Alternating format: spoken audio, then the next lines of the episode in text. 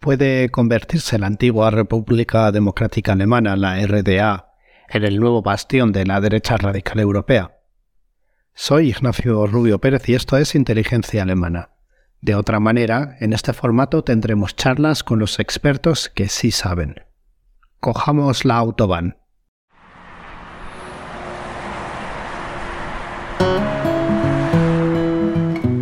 Y vayámonos a la Alemania Oriental pobreza, miedo existencial, incertidumbre ante el futuro, muchos ciudadanos de esta parte del país quieren ser escuchados, protestan contra las autoridades y piden el fin de las sanciones contra Rusia. La derecha radical y la extrema derecha están capitalizando gran parte de ese descontento, de esa angustia que recorre con especial virulencia a los estados del este. Algunas consecuencias de ello el discurso de la extrema derecha se está normalizando en la sociedad. Las consignas y métodos antidemocráticos están a la orden del día. Incluso los hay quienes se están organizando para llevar a cabo un golpe de Estado. Los demócratas de todo el arco parlamentario no están sabiendo abordar la cuestión. Usan los mismos marcos argumentativos que la extrema derecha o directamente se ponen de perfil. Al final, Alternativa para Alemania, AFD, crece en las encuestas, a pesar de no controlar en estos momentos la agenda. Dicen que pueden conseguir por encima del 15% de los votos en toda Alemania. Lo cierto es que muchos estados del este ya son un Volkspartei, es decir, un partido de masas. Ya en 2017, en plena ola de manifestaciones de Pejida, se discutía sobre la existencia de una identidad germano-oriental. Algunos la relacionaron con el miedo a lo desconocido y el odio al extranjero. Nos referimos a los nuevos estados federales, es decir, Brandenburgo, Mecklenburgo-Pomerania Occidental, Sajonia, Sajonia-Anhalt y Turingia. La formación de la identidad germano-oriental difícilmente puede explicarse sin hacer referencia a la República Democrática Alemana. Es un hecho que una clara mayoría de quienes hoy viven en los nuevos Estados federados han nacido antes de 1975 y por tanto han sido socializados principalmente en la RDA. Roles familiares, la comprensión de la amistad y el hogar, o el concepto de los colectivos y el papel del individuo dentro de ellos, pero también conceptos político-culturales o sociopolíticos. Por ejemplo, que pertenece al pueblo. ¿Qué puede y debe hacer el Estado? Lo cierto es que, hasta no hace muchos años, ser alemán era sinónimo de ser germano-occidental. Germano-occidental como norma, germano-oriental como caso especial. Los OSIS, así se define despectivamente a los alemanes del este, se sienten muy germano-orientales. En 1992, eran en torno al 69%. En 2020 son el 77% quienes tienen este sentimiento, según un estudio del Bundeszentrale für politische Bildung del Ministerio del Interior. Pero volvamos a la pregunta inicial. ¿Puede convertirse la antigua RDA en un bastión de la derecha radical europea, como lo son actualmente Polonia, Hungría o Italia? Ya estamos grabando, vale. Em, vale, pues empiezo ahora con, la, con una pequeña introducción tuya y, em, y ya después las preguntas, ¿de acuerdo, Franco? Dale, perfecto.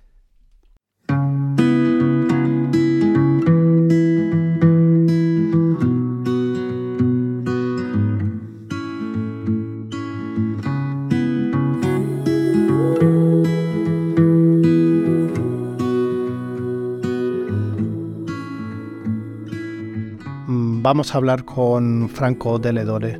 Muchos le conoceréis, es un verdadero experto de la derecha radical a nivel global y de la alemana concretamente. Es politólogo, doctor en comunicación por la Freie Universität de Berlín. Junto con Raúl Gil tiene montado Robo Podcast, un sello de podcasts políticos entre los que se encuentra el difunto El fin de la era Merkel, El tercer voto o Epidemia Ultra, este último especializado en la derecha radical. Hola Franco, bienvenido, ¿cómo estás? ¿Qué tal? ¿Cómo estás? Un gusto estar acá en, Inteligencia Alemana.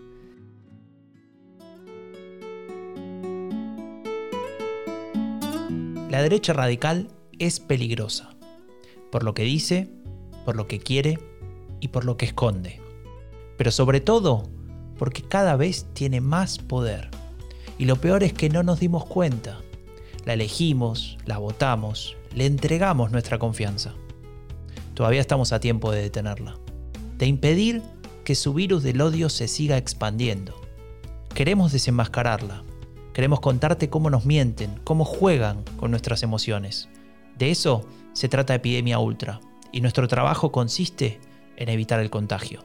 Porque para erradicar el virus del odio que transmite la derecha radical, hay que conocerla muy bien. Y para ello en este podcast vamos a ir país por país, tratando de entender qué pasa en cada lugar y cómo intentan manipular. Hablemos sobre la derecha radical y el este de Alemania.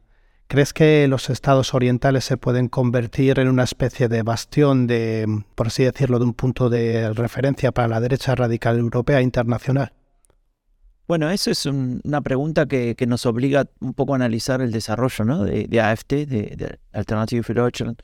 En principio, podríamos ver una tendencia hacia convertirse en un partido regionalista en el este, ¿no? Por ejemplo, si uno mira los datos y ve la intención de voto a nivel regional, hace que piense, bueno, uno de cada cuatro en el este del país votaría AFT eventualmente en la próxima elección, cosa que no pasa en el oeste, ¿no? Al menos no a ese nivel.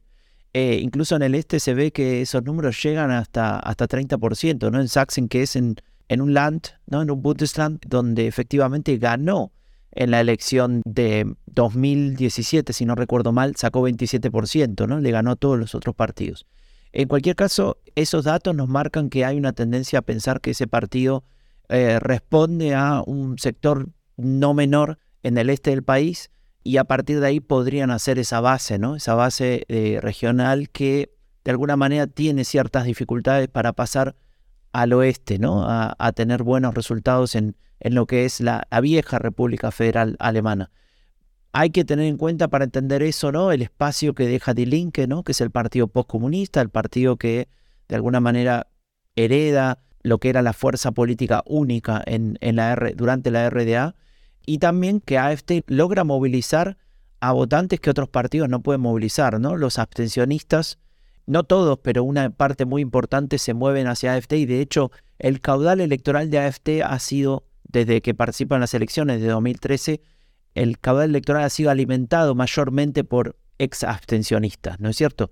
Y el último punto, que tal vez lo hablemos más adelante, eh, pero que hay que tener en cuenta para pensar si si AFT de verdad se va a convertir en, el, en un partido muy importante en el este, más de lo que ya es, eh, es la aparición de rumor, una discusión sobre Sarah Wagenknecht, ¿no? ex líder de Die Linke, o mejor dicho, no es ex todavía, aunque Die Linke se distanció de ella, que eventualmente podría armar su, su propio partido, ¿no? su em, One Woman Party, y a partir de ahí tal vez sí luchar un poco o quitarle a cierto una cierta porción de su electorado, pero lo podemos hablar después si querés. Sí, yo creo que eso además va a ser un tema muy interesante. Quisiera un poco que intentáramos entender el éxito de Alternativa para Alemania y concretamente en los antiguos estados de la República Democrática Alemana. ¿Por qué un discurso como el de AFD tiene más éxito en el este? Es decir, ¿hay una cultura política diferente? ¿Hay algunas eh, cuestiones que no se han respondido tras la unificación? ¿Qué nos puedes decir? Mira, em, yo creo hay varias cosas, ¿no? Y, también seguramente nos quedemos cortos con con el análisis porque es algo bastante complejo, como cualquier fenómeno ¿no? sociopolítico desde ya.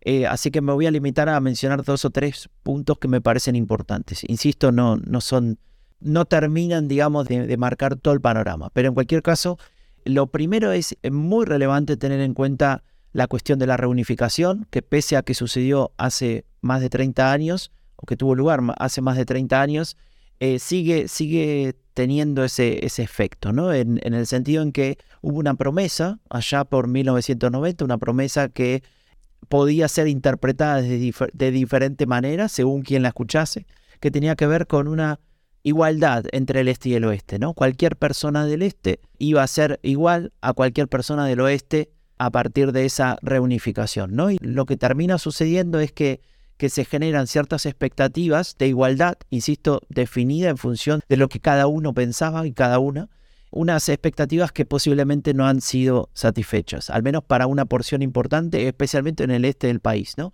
Se trata de, de, una situación que se refleja en diferentes indicadores, ¿no? Cuando vemos, por ejemplo, la conformación de las élites, vemos que siempre predominan con mucha distancia las personas que provienen del oeste.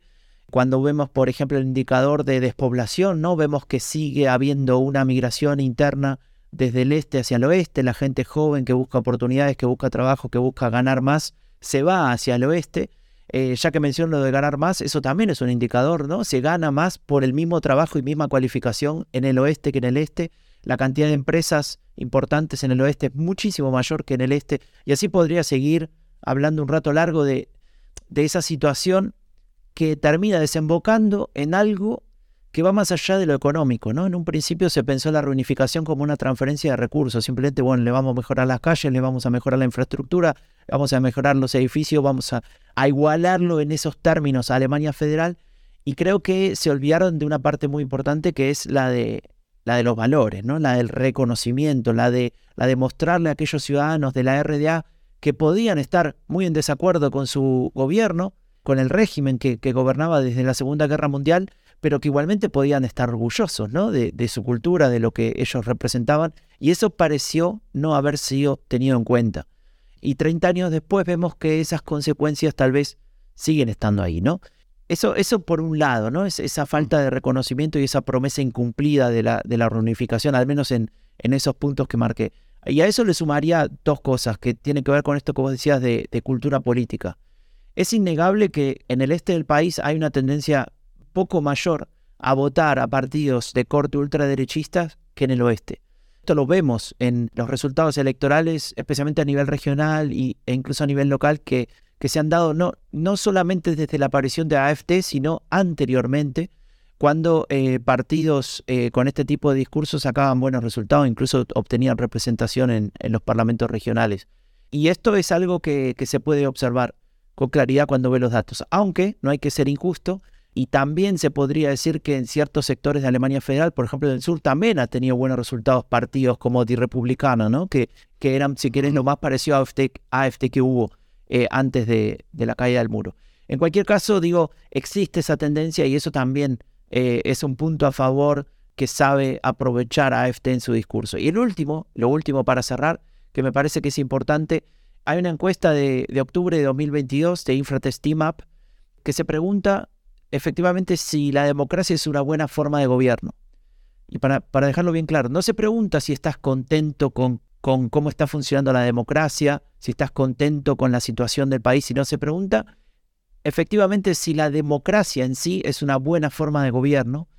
Y en el este del país el 17% piensa que no, que no es una buena forma de gobierno, ¿no? Lo cual Ahí también hace pensar que narrativas antidemocráticas como las que desarrolla AFT, pese a estar dentro de un sistema democrático y funcionar con las reglas y los instrumentos de una democracia, como todo partido de derecha radical, según lo definimos, por ejemplo, en Epidemia Ultra, piensa, digamos, se apoya en esas narrativas y recibe, recibe ese, ese beneficio AFT porque, porque efectivamente hay, hay una porción importante de la población que tal vez piensa que habría un sistema mejor que el democrático.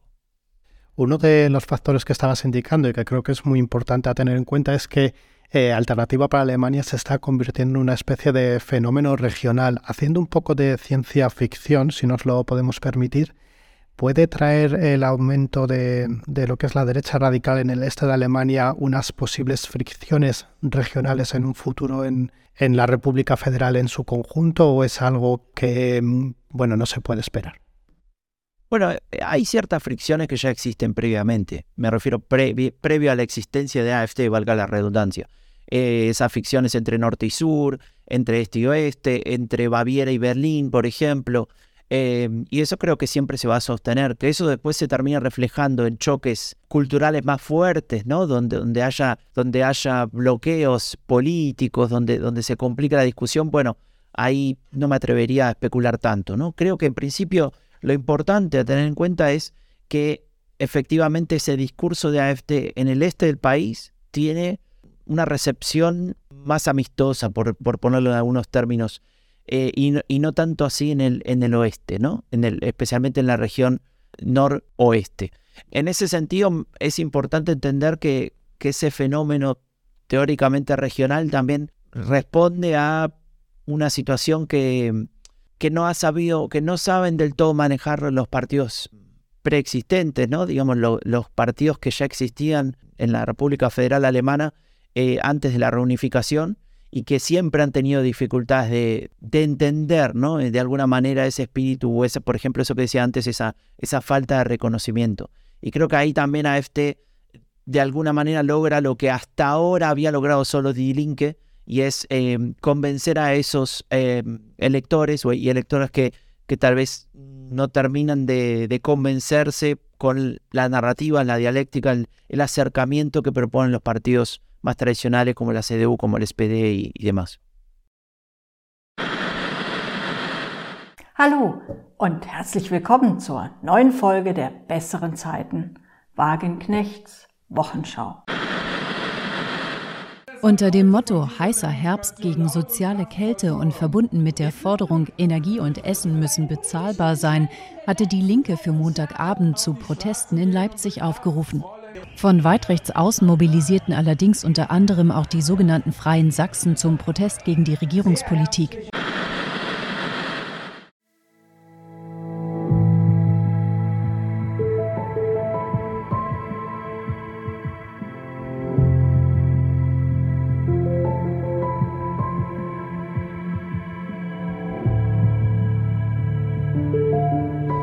Vamos a mm, trasladarnos a esas confluencias ¿no? que se podrían dar entre lo que es la derecha radical y parte de, mm, la izquierda en, lo que es los países, perdón, los estados del este.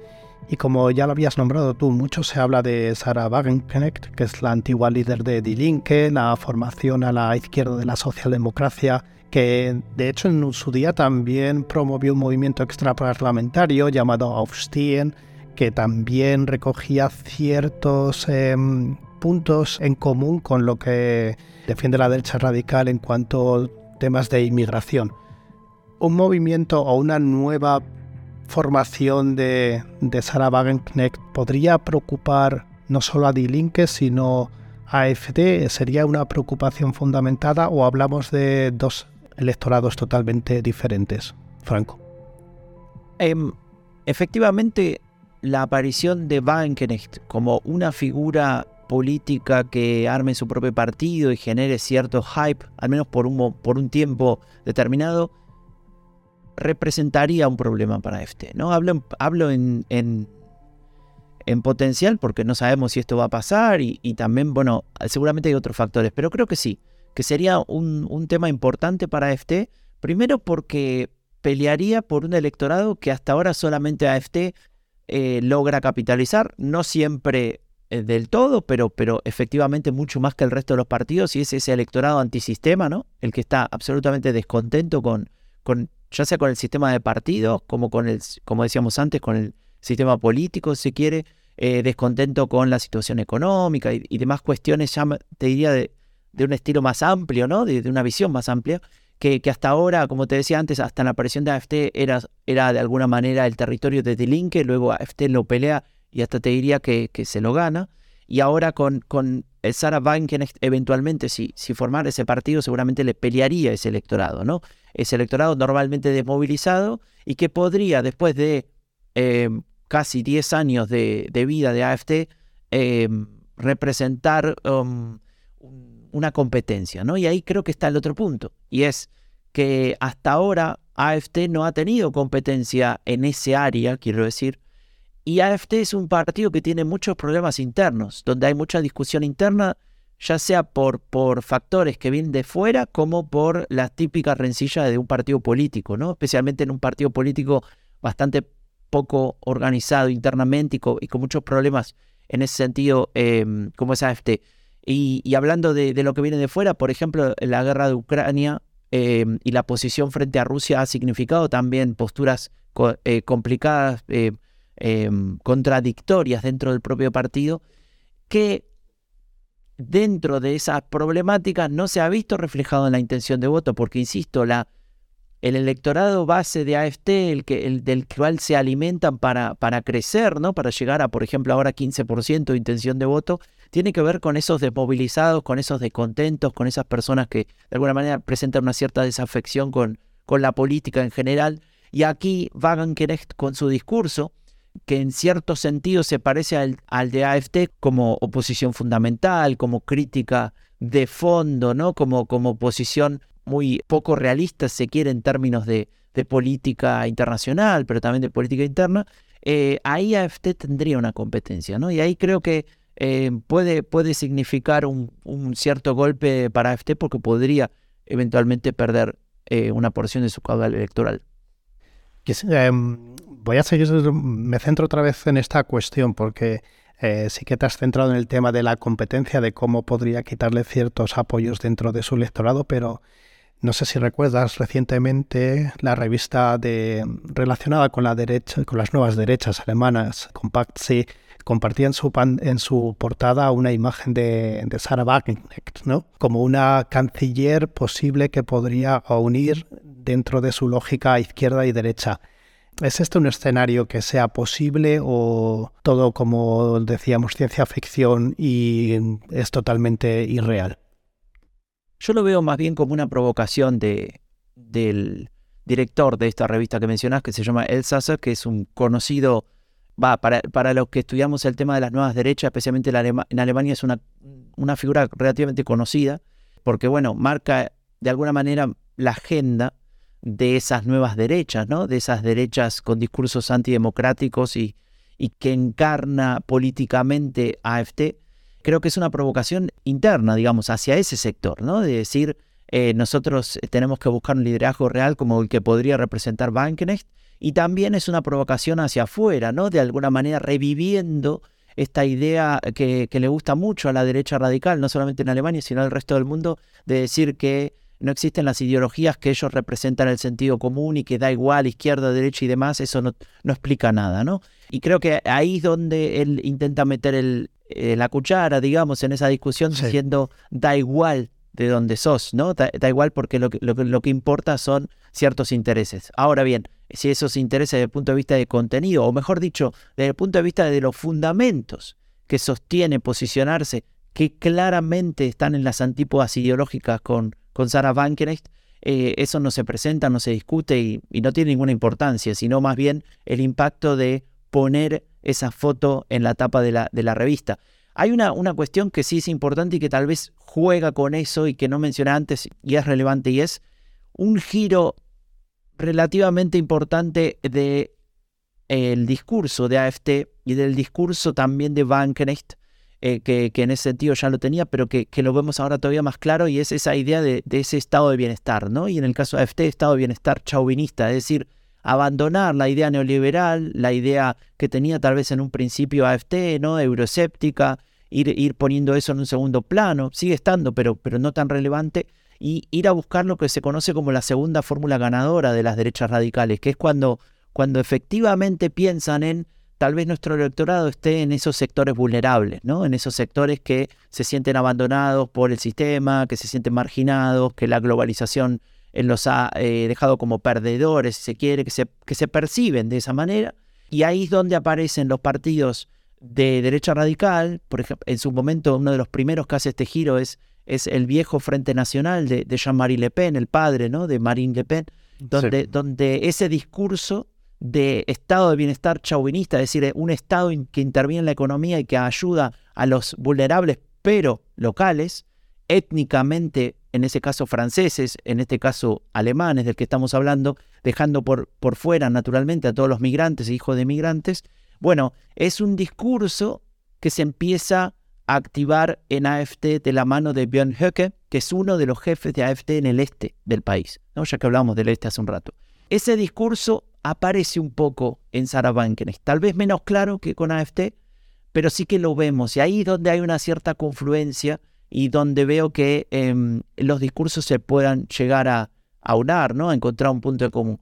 Ahora bien, que eso se transforme en una alianza política real, una especie de frente transversal con, con, con líderes de AFT y, y Sarah Wagenknecht y demás, yo lo, lo, dudo bastante. No creo que puedan lograr hacer compatibles fundamentos ideológicos profundamente diferentes y creo que incluso, incluso estratégicamente podría ser una decisión equivocada porque generaría decepción hacia en ambos lados, digamos, digamos en, los núcleos eh, del, voto, ya sea de AFT o, el que pueda llegar a tener Bankrecht, si, si se diera esa, esa fusión. Así que lo veo relativamente difícil en ese sentido.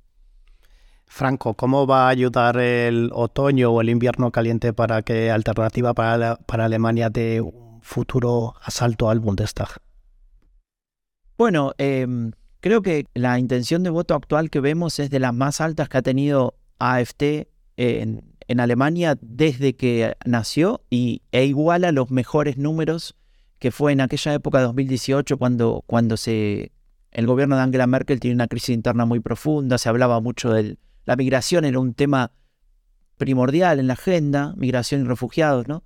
Y creo que esos son, son temas que siempre que aparecen en la agenda, da igual en qué contexto benefician este tipo de posicionamientos de derechas radicales. Y aquí aparece esta diferencia que se relaciona con lo último que te decía, cuando se discute en términos de desigualdad, en términos de vulnerabilidad económica y demás, si el resto de los partidos eh, no hacen caso a, esas necesidades, a esos problemas, y se ignora, si, si de alguna manera eh, se cree que, ese problema se podría abordar como cualquier otro eh, y se discute a un nivel que tal vez cierto, cierta porción de la población siente alejado, ¿no? Cuando se discute, por ejemplo, todo el tiempo de qué es y qué, deja de ser la, guerra en Ucrania, el impacto en la población y demás, y, y se olvidan tal vez de que hay gente que está pensando en cómo llega a fin de mes, más allá de que son dos problemas importantes, pero digo, si, si la agenda solamente pasa por un tema y, se olvida de ese otro, hay posiblemente AFT tenga esa,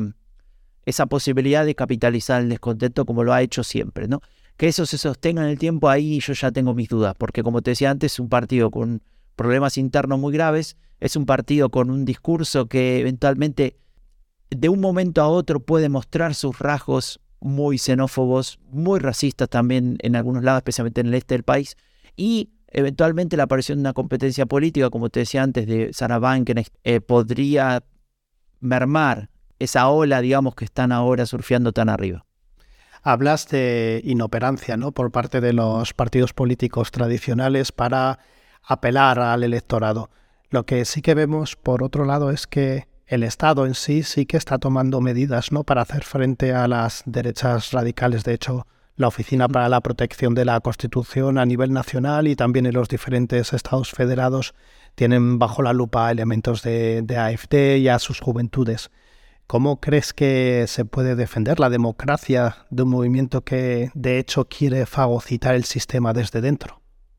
Bueno, el primer punto, de alguna manera resumiendo todo lo que veníamos hablando, es Em, que el resto de los partidos políticos, más allá de la ubicación ideológica, encuentren esos canales de comunicación con, con el ciudadano, ¿no? que el ciudadano siente que está hablando con personas que lo representan y no necesariamente con eh, eh, comentadores políticos que aparecen en los talk shows ¿no? de, la noche de la televisión alemana y demás. Ahí a veces aparece ese gap, ¿no? es, esa distancia, eh, esa sensación de que, no están siendo representados. A veces se, se nota y, creo que ahí es donde tal vez los partidos podrían ajustar más em, su, capacidad de comunicación. ¿no? Eso, por un lado. Y por otro lado, em, me parece absolutamente loable y, es una buena señal que el Estado defienda la democracia desde la institución, ¿no?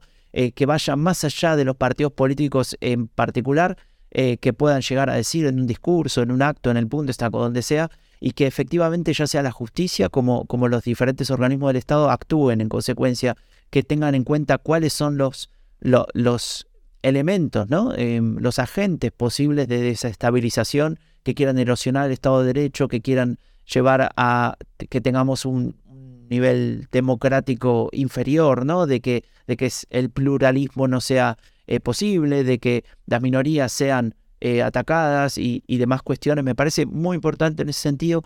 Creo que, la Oficina Federal de Protección de la Constitución es muy importante que sostenga eh, ese trabajo, da igual quién esté en el gobierno, ¿no? Más allá del cambio de signo político. Y, es una, un elemento clave, ¿no? Para que en ese sentido se, se pueda seguir sosteniendo el, la democracia tal como, como la valoramos en, en Alemania. Em, pero um, algunas de las tareas ¿no? que quedan por hacer, y de hecho te lo he escuchado a ti, Franco, muchas veces, es que no se está atacando de manera um, activa, por así decirlo, los canales de financiación de, de la derecha radical aquí en Alemania. Dos, tres claves, ¿cómo podríamos eh, cortar esa financiación? Sí, bueno, ese es un, tema muy relevante, como bien marcás. En primer lugar, haciendo aún más transparentes ¿no? los, mecanismos de gastos y rendición de cuentas de los partidos, creo que es clave. Eh, ahí también entiendo que hay ciertas resistencias de, todos los partidos, ¿no? Porque claro, a veces es muy difícil, ¿no? Eh, lograr eh, que tal aportante quiera decir su nombre, por, por, la situación que sea, ¿no? no porque sea ilegal, ni mucho menos, sino porque tal vez eh, no quiere mostrarse como tal y demás, y ahí es donde tal vez se generan esas, esos problemas. Eh, aparece esta cuestión de no solamente la transparencia a ese nivel, por ejemplo, lo que, lo que, los gastos que pasan a fracciones y demás, sino también la capacidad de, de ser transparentes a niveles eh, inferiores, ¿no? ya sea a nivel local como a nivel regional. Ahí es donde, donde el Estado podría ajustar todavía más ese, ese trabajo institucional y poder eh, rastrear de dónde vienen esos, esos fondos, ¿no?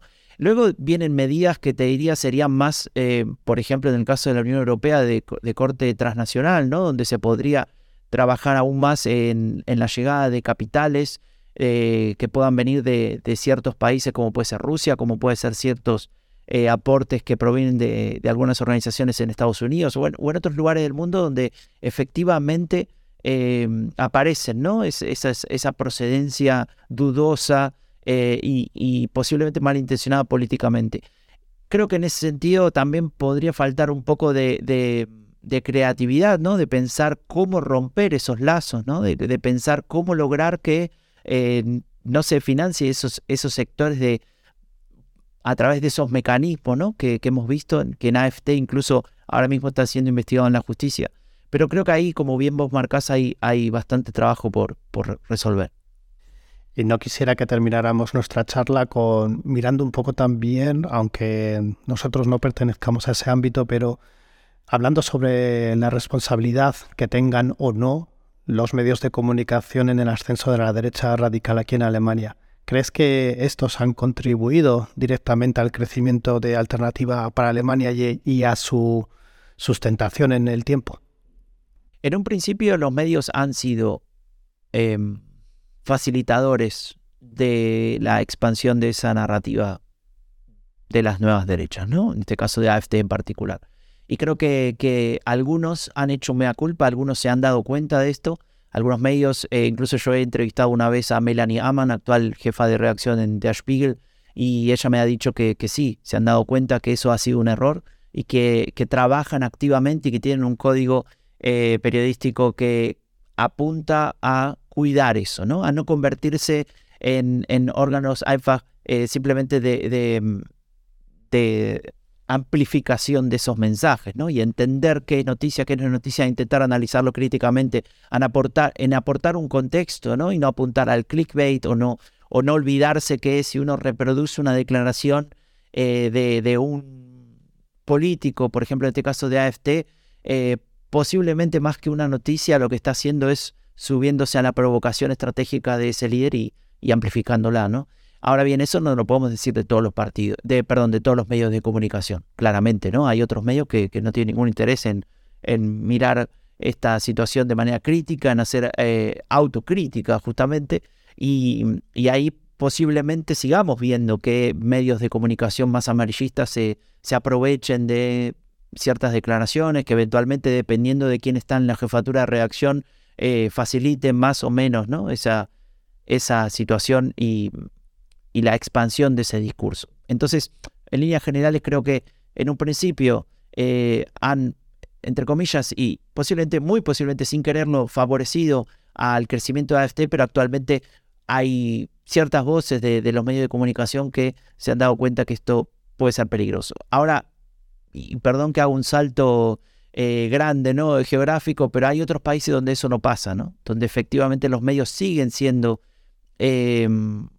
órganos que amplifican las voces eh, de partidos de derecha radical que eventualmente eh, trabajan para erosionar eh, el Estado de Derecho, erosionar las instituciones y los valores democráticos, y eso lo vemos en, muchos países que le dan voz sin ningún tipo de contextualización ni crítica constructiva desde ya, ¿no? Pero de crítica a, a este tipo de personajes que representan este tipo de, partidos, ¿no? Hablo de el caso en Argentina, por ejemplo, y que es el que actualmente estaba trabajando por, por una cuestión laboral y, se ve también en otros, en otros países. Así que eso sí es preocupante, pero bueno, no a nivel global. Así que perdón por sacarte de, Alemania un momento.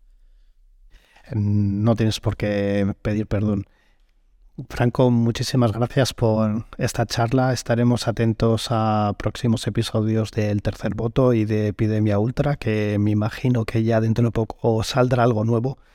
Si no conocéis estos podcasts, os recomiendo invertir unos minutos para conocer más sobre la política en Alemania a través del tercer voto y de las derechas radicales con Epidemia Ultra. Gracias Franco y hasta la próxima. Hasta la próxima, muchas gracias. Pues creo que ya lo tenemos, Franco. Buenísimo, buenísimo. A ver, a ver, yo mm, súper interesante todo como siempre, eso ya, ya sabes que yo soy aquí un grupo y soy fan.